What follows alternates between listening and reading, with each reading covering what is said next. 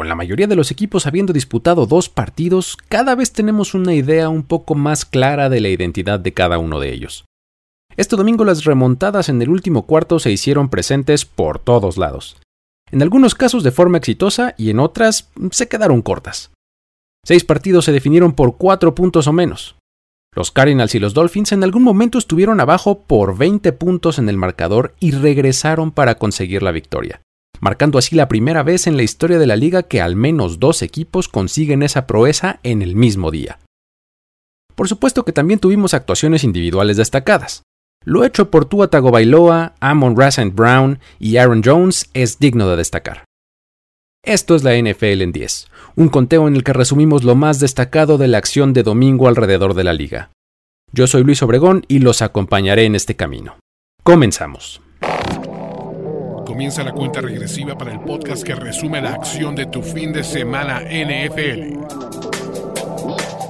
La NFL en 10.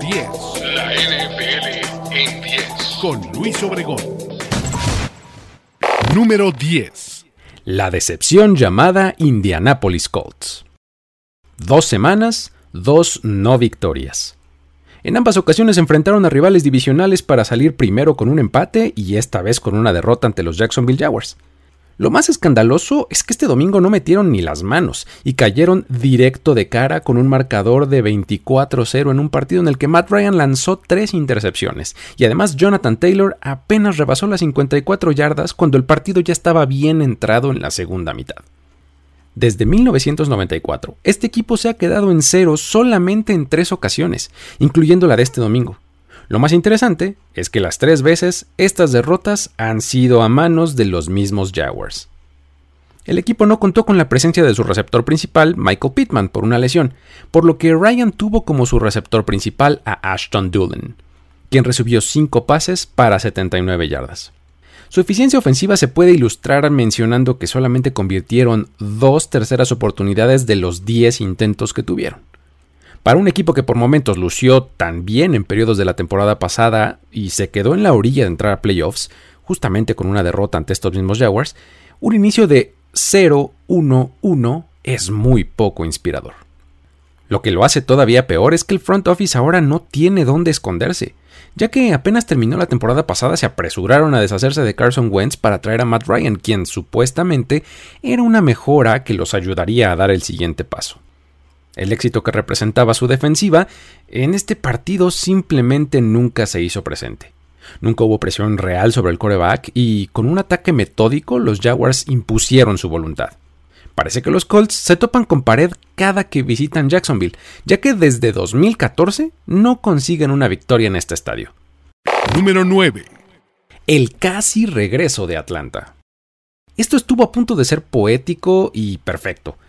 Los Falcons estaban abajo 28-3. Sí, ese 28-3 tan famoso en el marcador en el tercer cuarto, y comenzaron a reducir la desventaja anotando un par de touchdowns y bloqueando una patada de despeje, lo que los puso solamente a 6 puntos de diferencia. Sin embargo, Jalen Ramsey selló el triunfo de los Rams con una intercepción en la zona de anotación. Más allá de la anécdota y el dato curioso, llama la atención el hecho de que este equipo de Atlanta se está mostrando competitivo, lo cual es promisorio es el futuro. Los novatos Drake London y Tyler Algier tuvieron una buena actuación. El primero con 8 recepciones para 86 yardas y un touchdown, y el segundo sumando solo 20 yardas por tierra, pero viéndose constantemente involucrado en la ofensiva. Pero hay que darle crédito a los Rams. Ellos salieron a hacer su partido y, fieles a su personaje, tuvieron un desempeño en el que sus estrellas fueron las que cargaron al equipo. Cooper Cup tuvo 11 recepciones para 108 yardas y un par de anotaciones además de que combinaron muy bien a sus corredores para casi 100 yardas y un touchdown más. Mientras tanto, Matthew Stafford tuvo una tarde muy propia de su estilo de juego, en donde lanzó el balón muy seguido con resultados variados. Terminó con 27 completos en 36 intentos para 272 yardas, con dos intercepciones y tres touchdowns. Con esta victoria los Rams evitan el catastrófico inicio de 0-2 que habría levantado mucha ámpula alrededor del equipo, sobre todo porque habría caído ante un equipo pues que luce con un roster muy inferior. Para los Falcons el inicio 0-2 será algo hasta cierto punto esperado. Sin embargo, las señales de competitividad que dio el equipo pues son bastante alentadoras. Número 8. Brillante actuación de Aaron Jones. El domingo por la noche el corredor de los Green Bay Packers acumuló un total de 170 yardas para dos touchdowns en la victoria como local ante los Chicago Bears. Su actuación fue la clave para el dominio que su equipo mostró durante todo el partido. Promediando 8.8 yardas por acarreo y anotando tanto por aire como por tierra, puso un signo de exclamación para dejar en claro que nos podemos ir olvidando de la derrota de la semana pasada y haríamos bien en tenerlo en cuenta como uno de los mejores corredores de la liga. Por supuesto que no todo vino por su cuenta. AJ Dillon superó las 60 yardas acarreando el balón y en el juego aéreo los más involucrados fueron Sammy Watkins y Randall Cobb, quienes se combinaron para 130 yardas. El complemento defensivo no dejó mucho que desear, ya que, pues a pesar de haber permitido un buen desempeño de David Montgomery por tierra, sofocaron el juego por pase de su rival, limitando a Justin Fields a solo 70 yardas y se llevaron una intercepción por cuenta de Jair Alexander. Fue una actuación redonda para los Packers que nos recuerda que las cosas van a estar bien para ellos. Mientras tanto, los Bears dieron un juego en el que se mostraron más cercanos a lo que se esperaba de ellos, eh, es decir, un equipo sin mucho talento ofensivo que por ende batalla para poner puntos en el marcador. Número 7. La magia de Kyler Murray hace diferencia. Tomó un buen rato, pero una vez que despertó, el quarterback de los Cardinals dejó claro que su talento es definitivo para las aspiraciones de su equipo haciendo cosas espectaculares en jugadas rotas, comprando tiempo con sus piernas e incluso ganando yardas por tierra, llevó a su equipo a quedarse con la victoria en tiempo extra después de estar 20 puntos abajo en el marcador. Este fue un juego que por mucho tiempo estuvo plagado de malas ejecuciones de ambos equipos que se neutralizaban entre sí. Cuando comenzaban a tener buenas series ofensivas, algo sucedía que se estancaban para salir solo con tres puntos, perdían el balón o venían castigos que los hacían despejar. La ofensiva de los Raiders al principio del partido parecía que estaba logrando lo que tanto deseaba en el offseason, que era involucrar a Davante Adams, a Darren Waller y a Hunter Renfro en su ataque aéreo. Sin embargo, después de un touchdown de Adams, el receptor simplemente desapareció, terminando el partido solamente con dos recepciones para 12 yardas. Por el lado de Arizona, los receptores que destacaron fue Zach Gertz y Marquise Brown, quienes acapararon la mayoría de las recepciones. El problema es que durante la primera mitad tuvieron tres posesiones ofensivas, de las cuales las primeras dos terminaron en despeje y la tercera en intercepción. Fue hasta el tercer cuarto cuando pudieron hilar una serie ofensiva de 11 jugadas que terminó en touchdown. Sin embargo, la jugada que se llevó los reflectores fue claramente la conversión de dos puntos que vino tras la segunda anotación en la que Murray improvisó, extendió la jugada y hasta casi 21 segundos después terminó entrando a la zona de anotación él mismo acarreando el balón. De acuerdo con Next Gen Stats, Murray recorrió una distancia de 85.69 yardas para hacer efectiva esta conversión. Nunca antes los Raiders habían perdido una ventaja de 20 puntos como lo hicieron en este partido y con la derrota están ahora 0-2 y al fondo de su división. Los Cardinals, por su parte, emparejan su récord a 1-1 con esta victoria como visitantes, que pues de hecho es la séptima consecutiva en la que salen como underdogs y lo consiguen aún así. Esto empata la racha más larga que le pertenecía a los Seahawks entre el 80 y el 81 en toda la era del Super Bowl. Número 6. La voltereta de los Jets.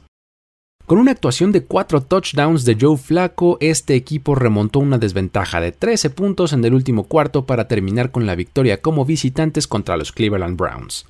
Un triunfo que les da una inyección de adrenalina en la carrera divisional. Sobre todo por el hecho de que en el camino a la victoria fueron Brees Hall y Garrett Wilson, sus jugadores novatos, los que marcaron diferencia. Hall acumuló solo 60 yardas totales, pero lo importante es que tuvo una anotación por la vía aérea y promedió por encima de 7 yardas por acarreo. Por su parte, Wilson fue el líder receptor del equipo con 8 recepciones para 102 yardas y un par de touchdowns. Además, tuvo una jugada grande Corey Davis, quien se escapó 66 yardas hasta la zona de anotación. Del lado defensivo, Sauce Gardner, el corner novato, continúa con su racha de no permitir touchdowns que comenzó a nivel colegial. A lo largo del partido fueron bastante permisivos con el ataque rival. Nick Chubb tuvo 87 yardas con 3 touchdowns y Amari Cooper rebasó las 100 yardas recibiendo con una anotación más. Sin embargo, el esfuerzo complementario de los equipos especiales fue clave, ya que gracias a una patada corta recuperada con solamente 1.22 por jugar, tuvieron la oportunidad de remontar la desventaja en el marcador. El último equipo que había estado arriba en el marcador por 13 puntos dentro de los dos minutos finales y perdió el partido fueron estos mismos Cleveland Browns en la semana 9 en la temporada 2001. En aquella ocasión perdieron contra los Bears. Número 5. Defensiva es la clave para los Cowboys. Con Cooper Rush como quarterback, fue el cuadro comandado por Dan Quinn el que se echó el equipo al hombro para conseguir la victoria contra los Cincinnati Bengals. El partido fue dominado especialmente por jugadores como Micah Parsons, Doris Armstrong, Dante Fowler y Donovan Wilson, quienes amedrentaron todo el partido a Joe Burrow y mantuvieron a raya a un explosivo ataque, lo que facilitó las cosas para que Rush hiciera las jugadas necesarias para obtener la victoria. No fueron ni 200 yardas las que Joe Burrow registró en todo el partido. Un ataque aéreo que incluye a Jamar Chase y T. Higgins fue contenido principalmente por la presión que el front seven ejerció durante todo el partido. A pesar de haber registrado su tiempo más corto para lanzar el balón y la menor profundidad de pase de toda su carrera, Joe Burrow ya tenía cuatro sacks para el medio tiempo del partido. Desde el inicio de la temporada pasada, Burrow ha recibido 83 sacks, incluyendo playoffs, 34 más que el segundo lugar en la lista. Parsons y Armstrong registraron un par de sacks cada uno, y con ellos, Micah se coloca a la par del segundo jugador con más capturas en solo dos partidos desde 1982, solo detrás de Charles Haley. Quinn continúa colocando a sus jugadores en la mejor posición para ser disruptivos y en esta ocasión esa fue la razón del triunfo de los Cowboys. Por supuesto que Cooper Rush se mantuvo sin errores y aprovechó la oportunidad que le dio su defensiva. Con un juego terrestre que se combinó para más de 100 yardas entre Ezekiel Elliott y Tony Pollard, más una buena actuación de Noah Brown, Rush estuvo bien cobijado. Ahora su récord oficialmente indica que ha ganado el 100% de sus partidos como titular, y en ambos ha ejecutado el drive de la victoria. Primero la temporada pasada lo hizo en el juego de domingo por la noche contra los Vikings como visitante y ahora lo volvió a hacer contra los Bengals como local. Número 4. El regreso de Jimmy G. Muy poco nos duró el gusto de tener nuevo coreback en San Francisco. Trey Lance salió lesionado temprano en el partido contra los Seahawks y de acuerdo con los reportes se perderá el resto de la temporada, lo que implica que el galán de los emparrillados profesionales está de vuelta. Lo más alentador es que se mostró en control de la ofensiva y llevó al equipo a un claro triunfo sobre su rival divisional. Las casi 180 yardas generadas en el juego terrestre por sus corredores fueron un elemento importante en el partido, mientras que Brandon Ayuk y Divo Samuel se combinaron para más de 100 yardas recibiendo. La defensiva hizo su parte y limitó al ataque de Seattle a solamente 216 yardas totales de ofensiva, mientras que la presión a Gino Smith fue constante. Llama mucho la atención el ver cómo la presencia de Garópolo en el campo es revitalizante para el equipo. Y no es porque haga grandes jugadas o sea espectacular, sino porque simplemente tiene mucha química con el resto del equipo. Después de todo, no podemos olvidar que ha sido él quien ha estado al frente de esta ofensiva en las buenas y en las malas durante los últimos años. Ahora, una vez que conocemos los hechos, podemos señalar como un afortunado acierto el hecho de que el equipo no haya podido mover a Garópolo a otro equipo. Aquella lesión en el hombro que lo limitó durante el offseason está siendo crucial para que los 49ers no estén dando por terminada su temporada por una lesión en su quarterback titular. Como dato curioso sobre los detalles contractuales, Garoppolo acaba de asegurarse 350 mil dólares como incentivo por haber participado en al menos el 25% de las jugadas de este partido. 250 mil son por tiempo de juego solamente y 100 mil más porque el equipo consiguió la victoria. Número 4. Los Bucks se imponen a los Saints. Esta es la primera vez en la estancia de Tom Brady en Tampa Bay que lo logran en temporada regular. Esta victoria requirió de tres intercepciones de James Winston y un par de fumbles en el último cuarto que terminaron convirtiéndose en 17 de los 20 puntos que el equipo anotó en el partido. Durante prácticamente todo el juego, la defensiva de New Orleans mantuvo a raya el ataque de los Bucks que llegaba sin Chris Godwin ni Julio Jones, dos de sus receptores principales. La frustración de Brady no podía ser más evidente. No había respuestas claras en el juego aéreo y Leonard Fournette no estaba encontrando huecos para acarrear el balón. Las cámaras de televisión lo captaron por lo menos un par de veces vociferando en las líneas laterales y aventando su casco, la tablet y todo lo que encontraba a la mano.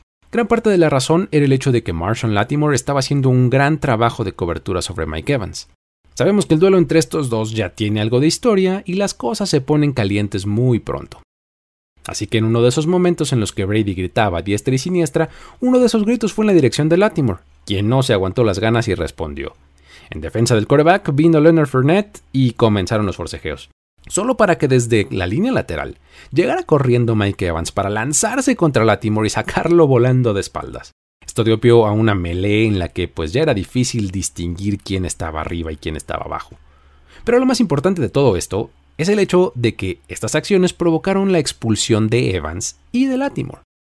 A partir de ese momento, el partido cambió su tónica y la defensiva de Tampa Bay fue la que se encargó de sacar este partido adelante aprovechándose de los errores ofensivos del rival. En la segunda mitad, las series ofensivas de los Saints terminaron así. Despeje, fumble, intercepción, intercepción, intercepción regresada hasta touchdown, touchdown, fumble y conversión de cuarto down fallada. El linebacker Devin White dijo al final del partido en una entrevista que ellos estaban seguros de que tendrían la oportunidad de ganar el partido, porque sabían que él, o sea, refiriéndose a Winston, les iba a entregar el balón. Mucho se dice que en la NFL son más los partidos que se pierden que los que se ganan, y en este caso parece muy claro que los Saints perdieron el partido. Número 2. Ha nacido una estrella. Tras una actuación de 184 yardas totales que incluyen una escapada de 58 por tierra y una recepción de 49 más dos anotaciones, Amon Ra St. Brown se ha consolidado como el playmaker de los Lions. Su actuación fue el más brillante de los puntos del equipo en la victoria 36-27 sobre los Commanders, en una tarde en la que las cosas parecieron fáciles para el equipo de Detroit gracias a las jugadas explosivas del receptor y al complemento que brinda el corredor de Andrew Swift. En esta ocasión solo tuvimos que esperar una semana para ver una victoria de los Lions y vaya que se la ganaron, ya que para el medio tiempo tenían el marcador 22 a 0 en su favor. Durante ese primer medio todo salió bien para ellos y pues no solamente al ataque sino que también a la defensiva. Aiden Hutchinson ya tenía tres sacks sobre Carson Wentz para entonces. Para el final del partido, esta cuenta llegaba a 5 para los Lions y con un total de 11 golpes sobre el coreback. La segunda mitad trajo un resurgimiento del equipo de Washington. Comenzaron a anotar puntos, pero pues el tiempo y el ímpetu se les acabó y los Lions se llevaron el triunfo. Este fue el primer partido de múltiples anotaciones para St. Brown, eh, pero pues ya es el sexto consecutivo en el que ha registrado una recepción de touchdown, comenzando su racha la temporada pasada. Esta ya es la más larga para un jugador de los Lions desde que Herman Moore lo lograra en 1994. Es también su octavo partido consecutivo con al menos 8 recepciones. Con esta actuación, además se convierte en el tercer receptor en la historia de la liga en producir un partido de más de 100 yardas recibiendo, con dos touchdowns y 50 yardas por carrera, uniéndose así a Javon Walker y a Joey Galloway. El ascenso constante en el nivel de juego, el uso y la confianza que su quarterback le tiene solo indican que se ha convertido en una estrella de la liga a quien hay que seguir semana a semana. Este es Amon Ra St. Brown. Número 1. Tu Atago Bailoa lanza 6 para 6. En el juego más divertido del domingo, el quarterback de los Dolphins dio un golpe en la mesa para silenciar las numerosas y muy ruidosas críticas en su contra al lanzar seis pases de anotación en el duelo contra los Baltimore Ravens, lo que le valió por supuesto la victoria a su equipo. Jalen Waddle y Tyreek Hill fueron elementos clave para esta actuación, empleando su gran velocidad para conseguir yardas después de la atrapada y escaparse de la defensiva rival. Sin duda este fue el juego de la velocidad, no hizo falta más que el kickoff inicial para tener la primera muestra en la que Devin Duvernay regresó el balón 103 yardas hasta la zona de anotación rival. Algo similar pasó con Rashad Bateman, quien solamente dos series ofensivas después recibió un pase de Lamar Jackson y se escapó 75 yardas hasta touchdown. De acuerdo con Next Gen Stats, estas dos jugadas registraron las velocidades más altas de un jugador en lo que va del año, Duvernay alcanzó las 21.6 millas por hora, mientras que Bateman llegó a 21.48. Este par de jugadas, combinadas con una intercepción de Marcus Williams, hicieron que al medio tiempo pues pareciera que el partido estaba ya muy bajo control para Baltimore, con un marcador de 28 a 7. Para este momento, Lamar tenía ya tres pases de touchdown en su haber. Sin embargo, los Dolphins nunca bajaron los brazos. Abajo en el marcador por 14 puntos llegó la primera jugada grande de Tyreek Hill, un pase de 48 yardas que terminó en touchdown. Tras un rápido 3 y fuera de los Ravens, una vez más Tua encontró a Hill, esta vez para una anotación de 60 yardas. En cuestión de 4 minutos, el marcador ya estaba empatado a 35 puntos. Esta es una posibilidad que te da el hecho de contar con una amenaza como Hill, que en cualquier momento y desde cualquier lugar en el campo puede hacer una jugada que termine en puntos. Solo en el último cuarto, Tua registró 199 yardas por pase y 4 pases de touchdown. Terminó el partido con 36 pases completos en 50 intentos para 469 yardas con 6 pases de anotación y 2 intercepciones. Estos 6 pases de touchdown empatan la marca de los Dolphins de más pases de anotación lanzados en un partido que poseen Dan Marino y Bob Greasy. Además se convierte en el segundo jugador más joven desde 1950 en lanzar para al menos 450 yardas y 6 pases de touchdown, solamente detrás de Patrick Mahomes. Tyreek Hill terminó el partido con 11 recepciones para 190 yardas, mientras que Jalen Waddle tuvo otras 11 para 171 yardas con 2 touchdowns para cada uno de ellos. Esta es la primera vez que los Dolphins tienen a dos receptores que superan las 150 yardas en un mismo partido desde que Mark Clayton y Mark Duper lo hicieran en 1986. Resulta injusto olvidarnos del gran partido que dieron los Ravens, sin embargo, pues la derrota les hace sombra. Una actuación como la de esta tarde, además de poner a los Dolphins 2-0, influye mucho en la percepción en torno a los Dolphins para esta temporada. La NFL en 10. Así llegamos al final de este conteo. Para más información y análisis del resto de los partidos de la semana, no dejes de visitar nfl.com diagonal mundo, donde encontrarás piezas escritas originales y en español. Suscríbete a Mundo NFL en YouTube y por supuesto al feed de este podcast en la plataforma de tu preferencia.